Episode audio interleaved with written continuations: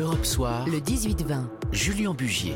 Et ce soir dans le Club des Idées, grand débat sur cette équipe de France qui va donc, on l'espère, nous faire rêver à partir du 11 juin à l'Euro. Didier Deschamps en a donc dévoilé l'effectif et la surprise du chef, c'est la présence donc de Karim Benzema qui n'avait pas été en bleu depuis plus de 5 ans. Alors faut-il y voir euh, dans ce retour, au-delà du sport dont on va évidemment parler ce soir, une forme de renaissance, d'une union nationale et le retour d'une équipe une et indivisible qui pourrait bien aussi nous aider, nous, dans la société, à retrouver l'esprit de la nation en cas de victoire. On en parle donc ce soir avec Jean-François Pérez. Bonsoir. Bonsoir. Vous êtes chef du service des sports d'Europe 1, évidemment, chacun vous connaît.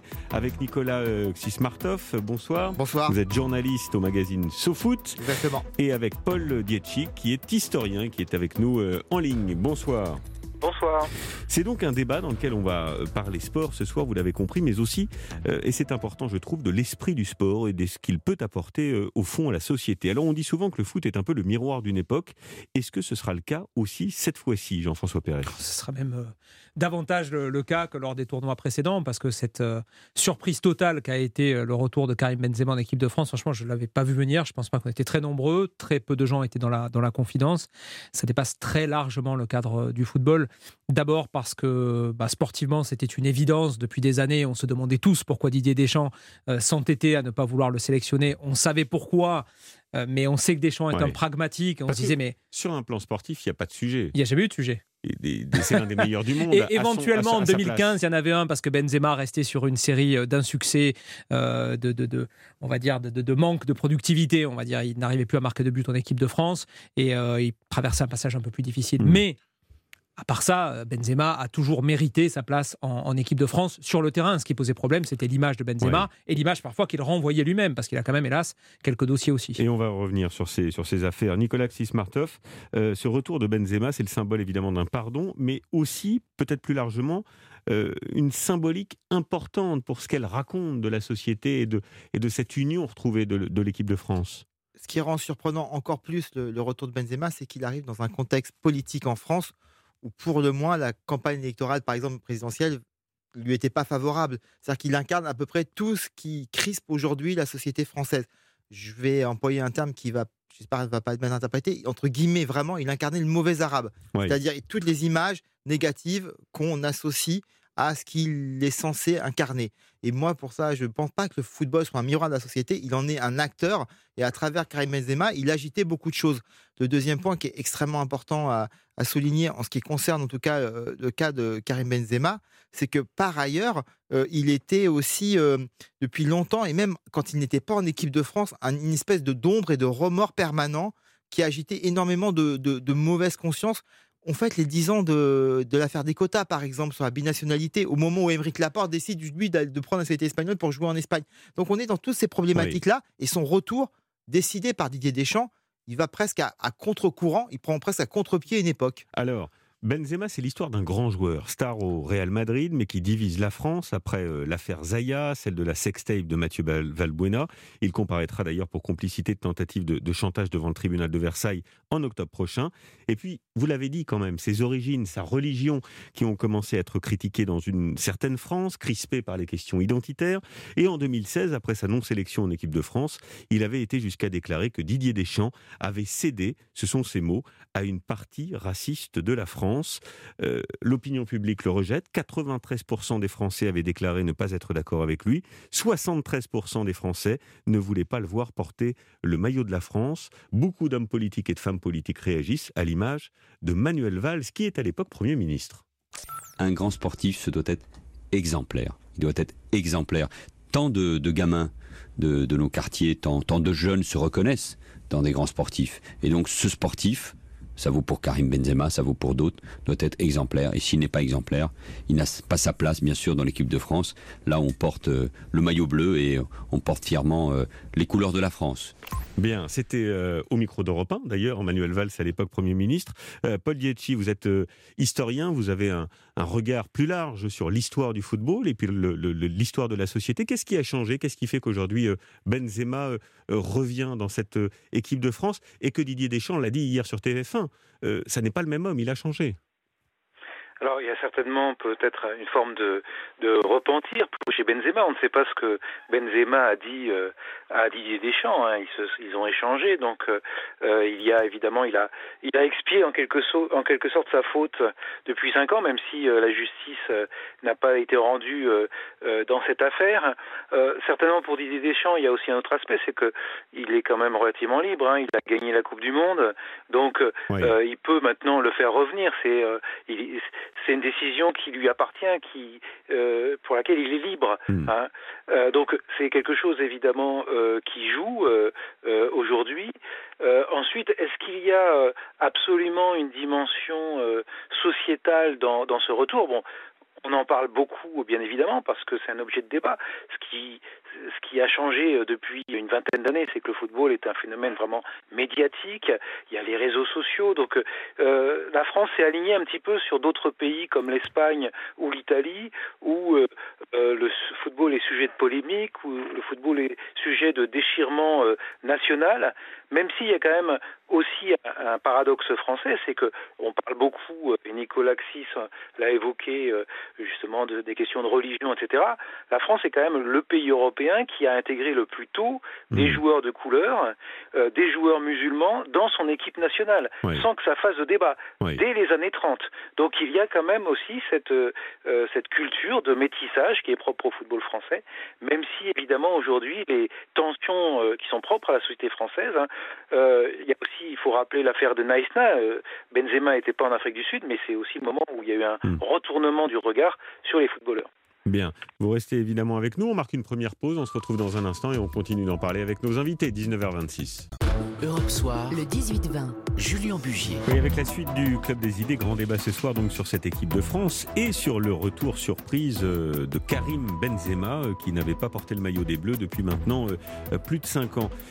Jean-François Pérez, chef du service des sports d'Europe 1, on parlait de ce retour surprise, c'est vrai, et puis de la rupture qu'il y a eu aussi avec le sélectionneur Didier Deschamps, qui avait été très affecté par les propos qu'avait tenus Benzema sur le racisme supposé de Didier Deschamps. D'ailleurs, Didier Deschamps euh, avait vu sa maison de vacances taguée avec euh, marqué euh, raciste. il avait été profondément affecté, donc c'est aussi une histoire humaine cette réconciliation. C'est avant tout une, histoire humaine parce qu'il y avait eu non seulement en effet cet épisode qui a provoqué une espèce de, de de, de, block-out, j'allais dire presque, de hmm. Didier Deschamps sur toutes les questions qui, ont eu trait à Benzema ces dernières années, mais euh, aussi parce que Benzema, euh, derrière, a eu le malheur d'en rajouter parfois une ou deux couches. Normalement, euh, il, y a, deux ans, deux, trois ans maintenant, il avait, il avait dit que si on ne souhaitait pas le faire revenir en équipe de France, à ce moment-là, qu'on le laisse libre de jouer pour son pays d'origine, l'Algérie. Et, et, Deschamps était évidemment extrêmement déçu, voire très en colère par rapport à ça. Et il a fallu en fait une, une conjonction sportive totalement improbable ces derniers mois avec une, attaque de l'équipe de France euh, qui était en souffrance pour que Deschamps, qui est un ultra pragmatique, se dise Là, je risque d'aller euh, dans le mur, il faut vraiment réagir. Et euh, il a étudié toutes les solutions. La plus évidente, la plus logique, c'était évidemment de faire revenir Benzema. Parmi les symboles de ce retour de Benzema, Nicolas Xismartov, journaliste à SoFoot, est-ce qu'on peut dire que ça montre aussi que lorsqu'on est méritant, lorsqu'on travaille, moi, j'aime bien les symboles. On peut retrouver sa place. Euh, il fait preuve de patriotisme fiscal. Il paie les impôts sur son droit à l'image en France. Karim Benzena, il a mis ses enfants à l'école publique française de Madrid, disant que c'était essentiel euh, pour lui. Et il a fait amende honorable sur euh, son comportement du, du passé. Est-ce que ça montre aussi que on peut changer et quand on est méritant, on peut retrouver sa place? Je pense que surtout pour ce qui concerne Didier Deschamps, c'est la question sportive. C'est-à-dire qu'il a changé sportivement. C'est plus non plus le même joueur. Il est, euh, il, est devenu au Real de Madrid ces dernières années quelqu'un d'essentiel. Oui. vous on a vu récemment encore euh, en Champions League, et il est capable d'apporter justement un rôle plus centralisateur, moins égocentrique qu'auparavant. Parce qu'à l'époque, où effectivement on attendait qu'il marque tous les buts, etc. On sait que maintenant il y a d'autres talents. Il est aussi devenu un, un peu plus mûr. Ça, c'est la dimension euh, sportive. Sur la dimension symbolique, c'est vrai qu'il a quand même effectivement eu un certain nombre de passifs. Je rappelle malgré tout que, par exemple, Noël de Gretz avait expliqué qu'il recevait des tonnes de courriers euh, racistes le concernant au moment où justement Benzema mmh, s'exprimait. Mmh. Donc c'était pas, il n'était pas le seul à le dire. Mais euh, euh, concernant, il a quand même aussi évolué sur. on a révélé qu'il était finalement pas, il est quelque part emblématique du football français, bien plus que quelque part comme Griezmann, Griezmann qui en fait est le reflet du football espagnol. On, on, sent que l'opinion publique demande de l'exemplarité. On peut trouver ça injuste, mais demande une certaine Mais exemplarité. de ce point de vue-là, comme, comme je le disais, vous avez souligné le côté fiscal. Au moment des Football Leagues, c'était un des seuls qui était épargné par ce- ce- ce- ces questions-là. On, avait- on a découvert quelqu'un qui finalement n'était pas la caricature aussi Ouais. qu'on avait, qu'on avait apposé sur lui de manière régulière. euh, d'un jeune issu des quartiers qui flambait de l'argent, qui n'avait pas de culture, qui n'était pas intelligent. Au contraire, d'un coup, on voyait quelqu'un, un homme d'affaires qui euh, organisait sa vie, qui avait du respect pour le pays dont, dont il est euh, originaire et dont il a la nationalité, contrairement à ce que pensent certains aujourd'hui, notamment au Rassemblement national, et qui arrivait finalement à, à démontrer que malgré tout ce qu'on lui avait mis dans la tête, malgré aussi, il continuait à l'aimer. Et Alors- ça, c'est l'exemplarité est peut-être aussi là, de ce point de vue, de ce point de vue-là. Paul euh, Dietschi, toujours avec nous, historien. Euh, Vous évoquiez tout à l'heure, Paul Dietschi, le, le caractère symbolique aussi d'intégration de cette équipe de France. C'est vrai que parmi les, les 23 bleus présents au mondial en Russie, 14 euh, avaient des origines sur le continent africain. Cela montre aussi que la mixité est toujours possible et c'est aussi ce, ce collectif euh, de métissage, si je puis dire, et de- et d'origines très, très différentes, même si tous sont, sont évidemment français, qui fonctionne aux yeux D'ailleurs, un, un sondage Opinionway sorti en 2018 montre que quand on demande aux Français ce que représente l'équipe de France, en premier vient le brassage culturel.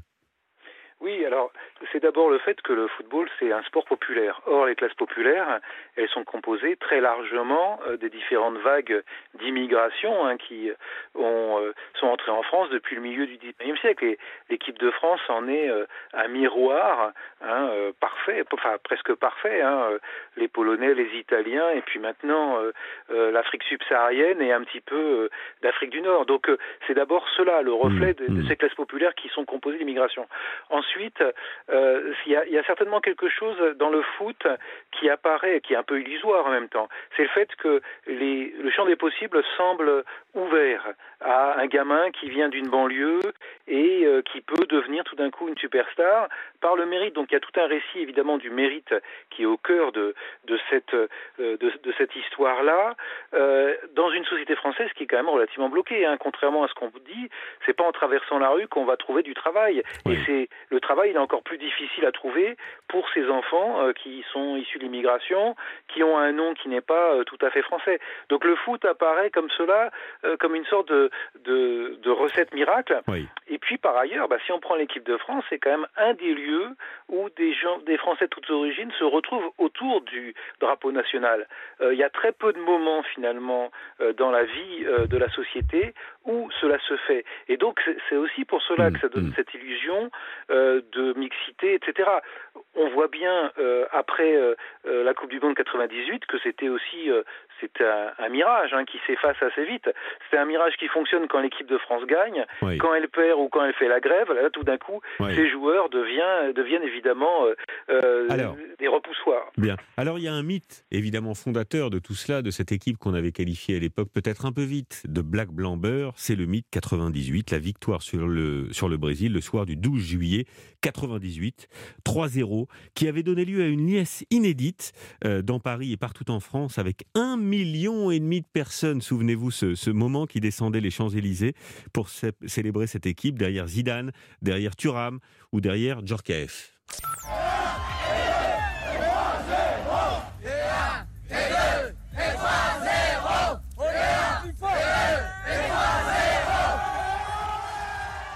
C'est bon, ça, ça rappelle des souvenirs. quand 3-0 même, hein. en finale contre le 3-0, Brésil. Ouais. Et ça avait donné lieu à une interprétation évidemment euh, sociologique euh, euh, de cette équipe de France qui avait rassemblé, comme vient de le dire euh, notre ami Paul Dietsky, euh, toute la France derrière le drapeau national, quelle qu'en soit sa, sa confession ou sa, ou sa couleur. Aimé Jacquet d'ailleurs s'en était exprimé lors de la Garden Party donnée en l'honneur de cette équipe de France le 14 juillet. Tout le public français, toute la France entière euh, s'est identifié à cette équipe de France. Ça a été pour nous une grande fierté.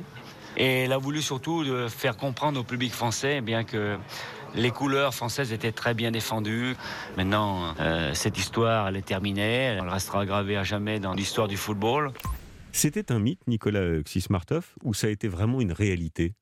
Ça a, été, ça a été très bien expliqué. Le, le football est un sport populaire, donc enraciné dans les classes populaires françaises constituait des vagues d'immigration. C'était pas un mythe, c'était une réalité de, la composition de cette équipe. Hmm. Non pas parce que le football en soi est. Euh, non, mais ce sentiment d'union sacrée euh, derrière cette équipe. Mais il y a des moments dans une société où vous avez cette sensation. On a eu aussi un petit peu en 2018 où on se remettait des attentats, où il y avait, on, était tous redescendus dans la rue derrière cette équipe qui était aussi diverse que celle de 98, même si là, il y a une volonté peut-être un peu plus accentuée de gommer un peu ça. Mais il y a surtout, je pense, en 98, quelque chose de très fort, c'est qu'on a pris conscience que la France ressemblait à ça aussi.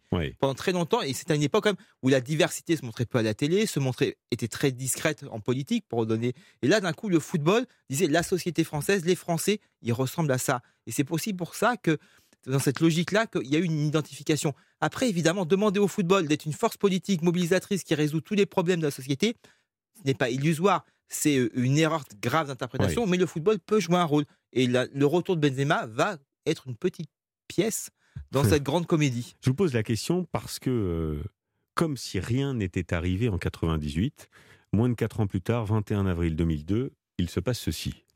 Voici notre estimation du résultat du premier tour de l'élection présidentielle. En tête, Jacques Chirac, 20% des voix. Énorme surprise, Jean-Marie Le Pen semble devoir être le second avec 17% des voix. Paul Yeti, on en avait beaucoup parlé ça à l'époque.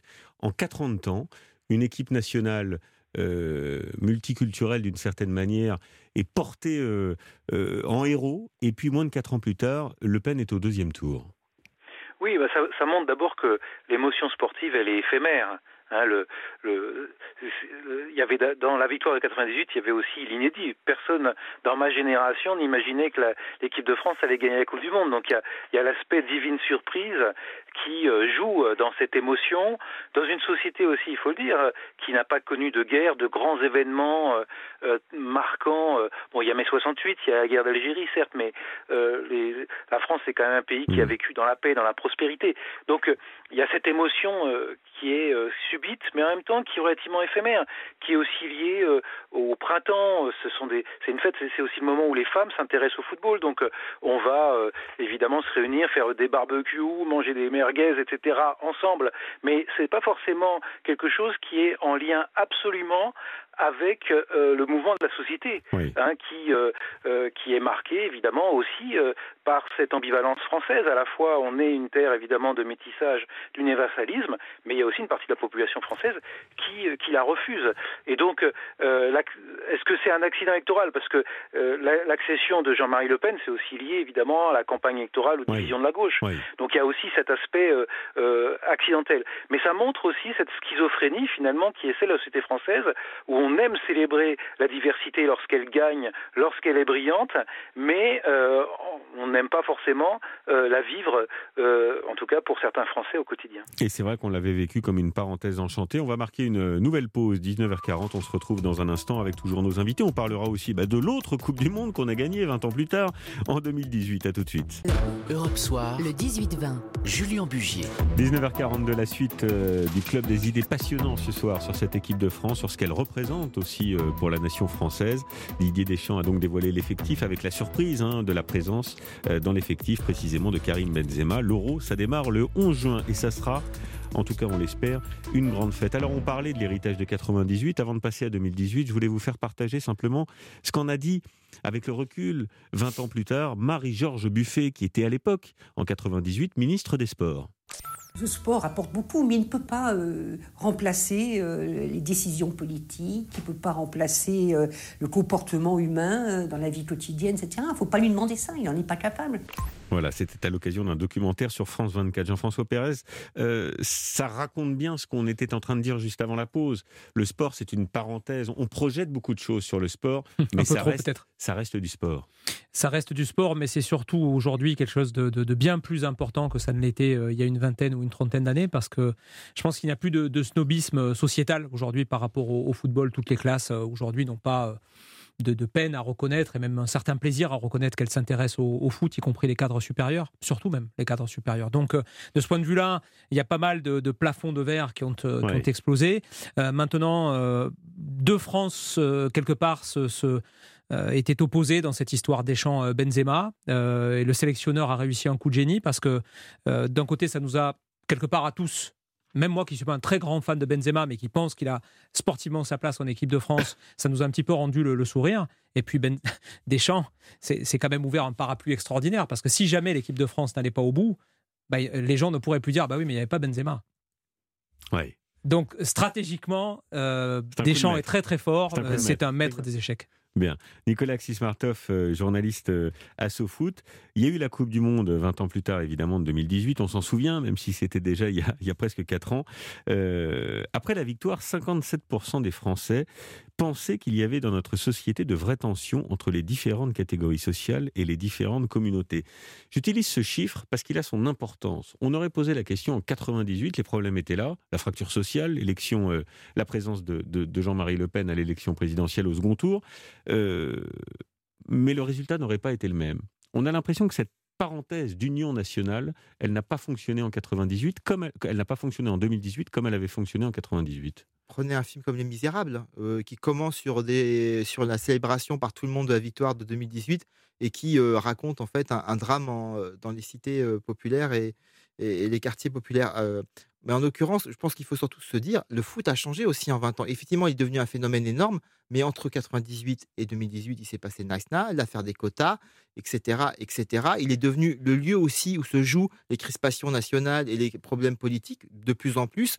Euh, Nicolas Sarkozy reçoit, euh, euh, je me souviens bien, Thierry Henry au retour de Nice-Na. Enfin, c'était de cet ordre-là. Il décommande des ONG pour le recevoir. Mmh. Donc, on est dans cette, dans cette perspective-là. Et ensuite, l'équipe de 2018, certes, est dans la diversité, mais on fait tout pour gommer cette diversité. Elle est un peu prise en otage par la Macronie qui confisque même la fête populaire.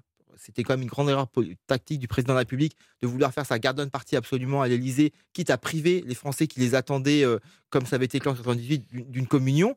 Donc il y, a quelque chose qui avait changé aussi. c'est le contexte sécuritaire. Mais la, France n'est plus la même. La France n'est plus la même. Malgré tout, les choses se sont durcies. Le FN Maintenant, RN s'est durablement installé dans le paysage politique et aujourd'hui, entre guillemets, la grande seconde force politique, même devant euh, la gauche et ou même la droite d'ailleurs face à, Emmanuel Macron. Euh, il a changé son discours, il s'est largement imprégné, euh, il s'est répandu, y compris dans les médias.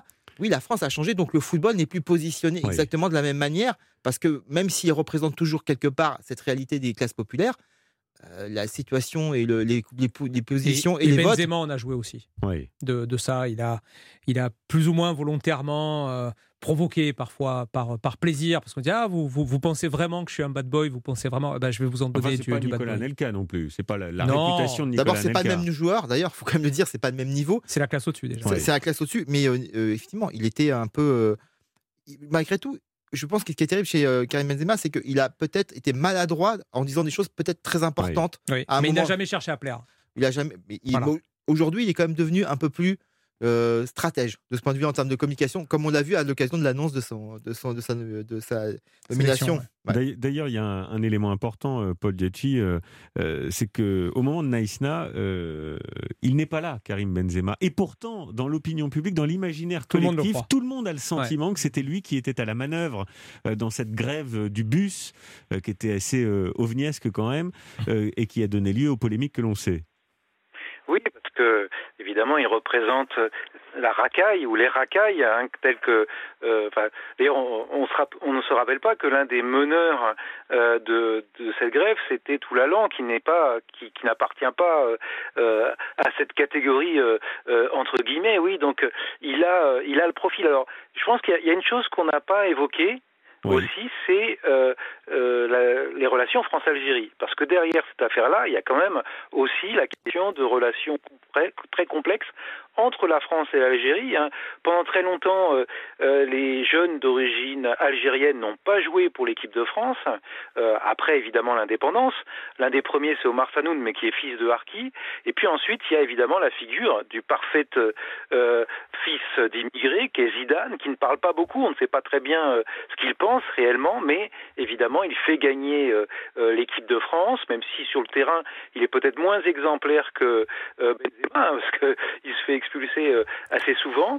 Et euh, Benzema, évidemment, il y, a, il y, a, cette double figure finalement, celui euh, de l'arabe entre guillemets de banlieue, mais aussi celui euh, de l'algérien, et mmh. donc d'une relation très complexe entre la France et son ancien, ses anciens départements, hein, oui. qui n'est pas encore tout à fait soldée et qui a été dans le football, finalement aussi un, un problème. On sera, oui. on a, il y a une chose qu'on n'a pas évoquée, c'est le match France-Algérie de 2001 qui est inachevé est en raison de supporters de l'Algérie qui envahissent le terrain, etc. On ne sait pas si c'est un signe de protestation, etc. Donc il y a aussi derrière cet aspect-là, cette dimension, et Benzema l'a rappelé lui-même en disant que euh, bah, si on ne voulait pas qu'il joue pour l'équipe de France, qu'on laisse jouer pour euh, le pays de ses parents. Ce qui est oui. impossible.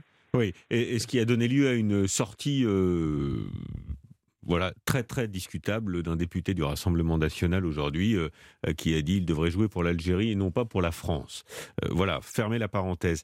Euh, pour c'est impossible. Pardon C'est impossible. C'est impossible.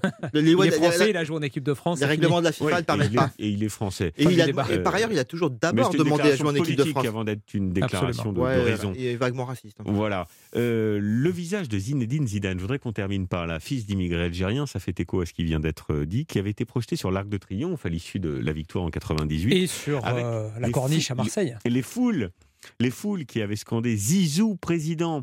Je ne sais pas si vous vous souvenez ce qu'avait dit à l'époque la démographe Michel Tribala, spécialiste de l'immigration. Elle avait expliqué que l'équipe de France avait fait plus pour l'intégration que des années de politique de la ville. Alors, ma question pour terminer sera la suivante.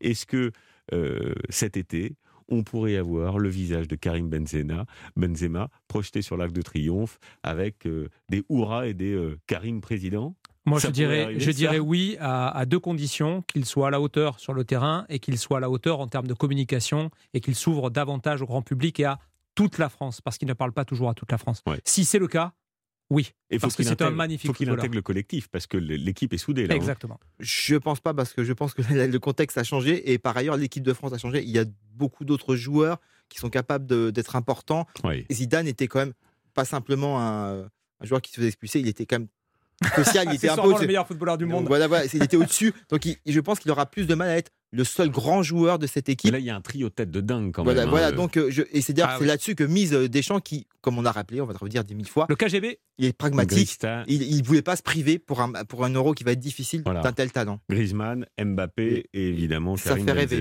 Quand Euh, même. merci à tous les trois. Merci infiniment euh, d'avoir été ce soir avec Merci. nous pour ce débat absolument passionnant.